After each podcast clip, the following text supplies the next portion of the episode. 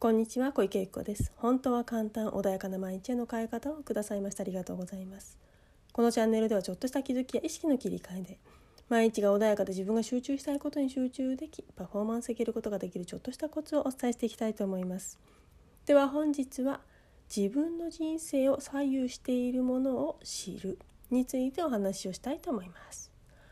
はいでは今日は自分の人生を左右にして左右しているものということなんですけどあの自分がね今なんでこんな生き方をしているんだろうということに疑問を持つ方もいれば疑問を持たない方もねそれ人それぞれあると思うんですね。であのきっとねあのなんだろううまくいかない時ほどなんでこうなっちゃったんだっけ？なんていうふうに思う方もいらっしゃると思うんだけどあの過去にもねあのそういう話はしててで価値観を知りましょうねっていうことはねお伝えはしているんだけれどもその価値観ってねそもそも何なのっていうと自分がね今まで経験してきた自分のなんだろう人生だったりとかあとは自分が見聞きしたものだったりとかそういうものを元にしてあこれは大切だこれは大切じゃないとかっていうふうに自分の中で価値基準を決めているわけですよね。であ私はこういうものなんだろう誰かとね一緒に過ごす一緒にいるとすごく幸せを感じる人は人といることを大切にするかもしれないけど反対に自分の時間静寂自分一人でいることを静寂で大切にしているっていう方は一人でも時間をねすごく大切にしている。でそれがあのなんだろう阻害されたりうまくそこその時間が持てないと何かイライラしてしまったりとか何かちょっと疲れちゃったりストレス溜まったりなんてことがね起きてくるんですよね。なのでねやはり一番大切なってまず価値観を知ることなんですよね。自分が自分のあの根本って何ができてるのっていうとその価値観を知るとまずあ私ってこういうこと大切にしてるんだなでそれが現実と違ってくるとストレスを感じるからなんで今こんなにストレス溜まってるのかなと思うと自分が大切にしていることを大切にできていなかったりすると人はストレスを感じたりするんですね。なので今自分の人生だったりとか例えばじゃあ仕事でうまくいきません。家庭でうまくいきません。何かここはうまくいってるけどこっちはうまくいきませんっていうのがあるのであればその何かで自分が大切にしていることは何だろうっていうのをちょっとねあの極力頭を使わないでね考えていただき考えるというか無意識から出していただきたいんですね。なので本来はペンとかも全部置いて何々っていうのを出していただきたいんだけど一人でかんあの一人しかいない時もあると思うのでそういう時はねパッとね何かなっていうのをちょっと自分の中で意識を向けていただくんですね。でそうするとポンって出てくるものがあります。それをねあのその時にメモをしていくような感じでちょっといくつか出していただくといいんじゃないかなというふうに思います。あの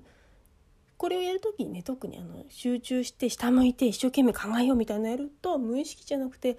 考で、ね、考えてきたものが出てきてしまうで本来の自分内側の本当の心が感じているものとは違うものが出てくるからそれは気をつけてくださいね。それはちょっともうあの苦しくしてより一層苦しくしてしまうものが出てくる可能性もあるからそれは本来の自分の価値観ではない本来というかの自分の心がね感じているもの。脳で勝手に考えた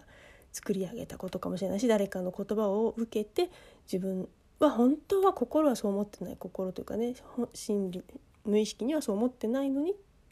それを大切にしていると思い込んでる可能性もあるのでなのでリラックスしている時とか誰かに聞いてもらうとかね本当に手は下ろしていただいてそういう時にねやるのが本当はいいんですけどね。でもそう時間があの周りに人がいない場合とかそうあまりそういうのね人とやるのが好ましくないという方はあのぼーっとしなお風呂入ってる時とかまああのそうするとねちょっとメモれないかもしれないけど何かちょっとリラックスしている最中なんだろうなぼーっとどこかねリラックスできる場所カフェだったりとか公園だったりとかそういうね何かリラックスできる場所でやっていただくとかね。でそうしてあ今私そういえばこれできてないじゃないかと。現実にねこれ大切にしてるのにこれ現実になってないじゃないか。っていうふうに思われたらそれあしようっていうふうに素直にねもう心に従ってそれができる方向に意識を向けていただくと何かね現実化になるヒントっていうもの見つかってくるので是非ねそんな風にしてまず自分をちゃんと知りましょうと。でねあのなんだろう何か頑張りすぎちゃってる時っていうのはこういう価値観を見失ってたりすることがあります。であとは誰かの言われた何かを自分も大切だと思い込んでることってあります。あの自分本当の自分はこういうこと好きじゃないんだけど世間一般はこういうふうに言われているよみたいなね。だから本当はあのなんだろうちょっと自分のね昔かクライアントさんでいたけれど本当はねあのアニメとかそういうデザイなんだろうデザイナーさんになりたかった。漫画を描くのも大好きだしもう自称でね女の子なんだけど自分で私オタクなんですっておっしゃってた方がいたの。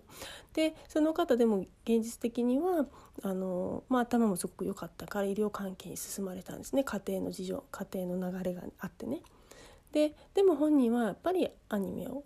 アニメというかデザイナーというかねクリエイターになりたくってなんか自分の中でも葛藤してたの。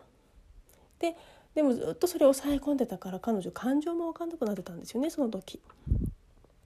なのでその感情も押し殺しちゃうくらい頭って制御させてしまうことがあるからそうじゃなくて本当に自分の心を取り戻していって本当の自分って何を大切にしているのかなっていうのをねまず対あの対話してほしいんですね。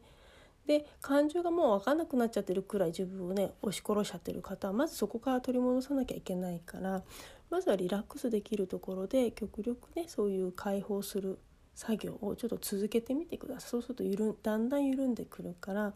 で,、ま、でだんだんその緩んでくるとポーンと出てきたりします。でまたね今度はあの今のはちょっと自分で押し殺しているバージョンだけどうまくいきたいってるかどうかの確認のチェックにもなるんですよね価値観っていうのは。で会社とか仕事とかで私はこのビジネスにおいてこういうものを大切にしています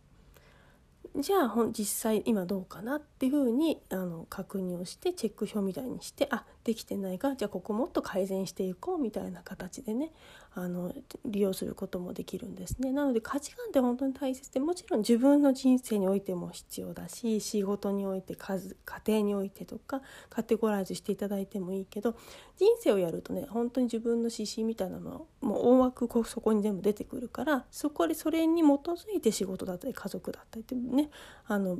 なんだ分かれてきているからまずね人生やっていただくといいかなというふうには思いますけれどもねただ会社とかでねあのちょっとどういうふうに見ていこうかな経営者とかだとねそういうのを見ていただくのもすごくいいと思うんですね。なのでまず現状を知るっていうこと。